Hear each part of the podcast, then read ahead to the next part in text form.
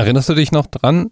Letztens habe ich über die Zahl Pi gesprochen und darüber, dass Eri eigentlich die Pi zwar cool findet, aber die Eulersche Zahl seine echte Lieblingszahl wäre. Und deswegen rede ich heute über die Eulersche Zahl. Und zwar nicht nur über die Eulersche Zahl, sondern auch noch gleichzeitig über einen meiner neuen Lieblings-YouTuber. Ein ganzer Kanal voll mit Mathe-Songs. Geiler geht's für den Anerzählt irgendwie nicht mehr. Dor Fuchs, so heißt der Kanal, D-O-R Fuchs, wieder Fuchs, ist nicht nur Mathematiker, sondern auch noch Musiker. Der hat ganze Konzerte mit Mathe-Songs gemacht. Der ganze YouTube-Kanal ist voll mit sowas. Großartig. Und was noch viel großartiger ist, ich darf für die Folge über die Eulersche Zahl seinen Rap-Song anspielen. Das tauschen wir jetzt mal dagegen, dass du auf der Fuchs seinem Kanal vorbeisurfst, Link wie immer in der Beschreibung zur Sendung und mindestens mal einen Like da lässt. Idealerweise abonnierst du gleich den ganzen Kanal. Aber bevor wir jetzt hier in Musik wegtauchen und uns damit um Mathe drücken, vielleicht noch ganz kurz, was ist eigentlich die Eulersche Zahl? Und da will ich jetzt nicht erklären, wie man sie ausrechnet, das überlasse ich der Fuchs. Nein, ich möchte einfach nur mal wissen, wofür braucht man das Ding? Zunächst mal, die Eulersche Zahl ist wie Pi eine Zahl mit unendlich vielen Nachkommastellen. Man kann sie also nicht als einen Bruch ausdrücken und damit gilt sie als eine irrationale Zahl. Und im Grunde geht es bei der Eulerschen Zahl um Exponentialfunktionen, also um Kurven, die wachsen. Die Eulersche Zahl ist sozusagen die Sprache des Wachstums.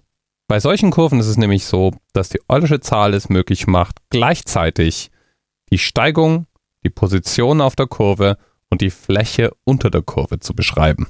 Und die Eulersche Zahl macht die Mathematik, die dafür zuständig ist, mit solchen Kurven und den Flächen und der Position auf der Linie und so weiter zu arbeiten, um ein unglaubliches viel einfacher. Würde man die Eulersche Zahl absichtlich vermeiden, werden die Terme, die man schreiben muss, um Dinge zu beschreiben, unglaublich viel komplizierter. Damit war die Eulersche Zahl benannt nach ihrem Entdecker Euler, ein echter Durchbruch. Leonhard Euler hat übrigens eine ganze Reihe solcher Durchbrüche produziert. Es gibt eine schier unüberschaubare Anzahl mathematischer Formeln und Prinzipien, die in irgendeiner Form mit Euler zu tun haben. Mit diesem Wissen bewaffnet bin ich rüber zu einem meiner Lieblingspodcasts, nämlich zu den drei Formeltieren. Die reden, wie der Name vermuten lässt, über Formeln in jeglicher Form, ihre Anwendung und warum sie cool sind. Und wenn man da Euler eintippt, landet man nicht bei der Eulerschen Zahl, sondern beim Eulerschen Polyedersatz und was der mit Viren zu tun hat. Noch so ein Tipp, den du als Link in den Notizen zur Sendung findest. Aber jetzt genug geeulert, jetzt wird's Zeit für ein bisschen Rap. Der Fuchs soll uns mal erklären, wie man die Eulersche Zahl eigentlich ausrechnet. Bis bald. Unendlich viele Nachkommastellen hat die Eulersche Zahl. Und weil sich nichts immer wieder wiederholt, ist sie irrational. Einen Beweis dafür hab ich natürlich auch gleich mitgebracht. Und die Eulersche Zahl ist circa 2,718. Das erste, was zu klären wäre, ist, was ist eigentlich E? Und um das zu verstehen, brauchen wir die Fakultät. Steht hinter einer Zahl ein Ausrufezeichen, heißt das Fakultät, worunter man das Produkt der Zahlen von 1 bis n versteht. Zum Beispiel 4 Fakultät ist 4 mal 3 mal 2 mal 1 und ich gehe mal davon aus, dass du das verstehst und jetzt weißt. E ist die Summe der Kehrwerte der Fakultäten von 0 bis unendlich. Und das als Bruch zu schreiben, tut mir leid, aber das geht nicht. Denn dafür bräuchtest du einen Bruch, zum Beispiel P durch Q mit der ganzen Zahl als P und einem natürlichen Q dazu. Bei unserer Summe gehören ja alle natürlichen Zahlen dazu. Von daher finden wir an irgendeiner Stelle auch unsere Q. Und alles bis dahin wird subtrahiert und auf beiden Seiten jetzt mit Q-Fakultät multipliziert.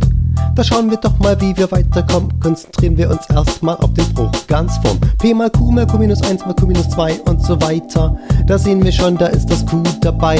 Da können wir das kürzen. Und das, was hier noch steht, ist, wenn man es kurz macht, P mal Q minus 1 Fakultät. In den nächsten Schritten dividiert man Fakultäten und vielleicht denkst du dir, kann man da kürzen? Ja, das geht. Denn schreibst du die Fakultäten als Produkte, kannst du sehen, dass die im Zähler und im Nenner beide bei 1 losgehen. Da die Fakultät im Nenner jeweils kleiner ist als die im Zähler. Kürzt sich der ganze Nenner raus und letzten Endes steht da nur noch eine Differenz von Produkten ganzer Zahlen da. Und das ist dann ja wieder eine ganze Zahl. Na klar, da hab ich alles, was ich für die linke Seite brauch. Doch die rechte Seite mache ich natürlich auch noch.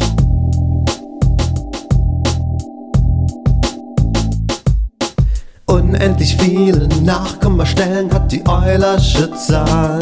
Und weil sich nichts immer wieder wiederholt, ist sie irrational. Einen Beweis dafür hab ich natürlich auch gleich mitgebracht. Und die Eulersche Zahl ist circa 2,718.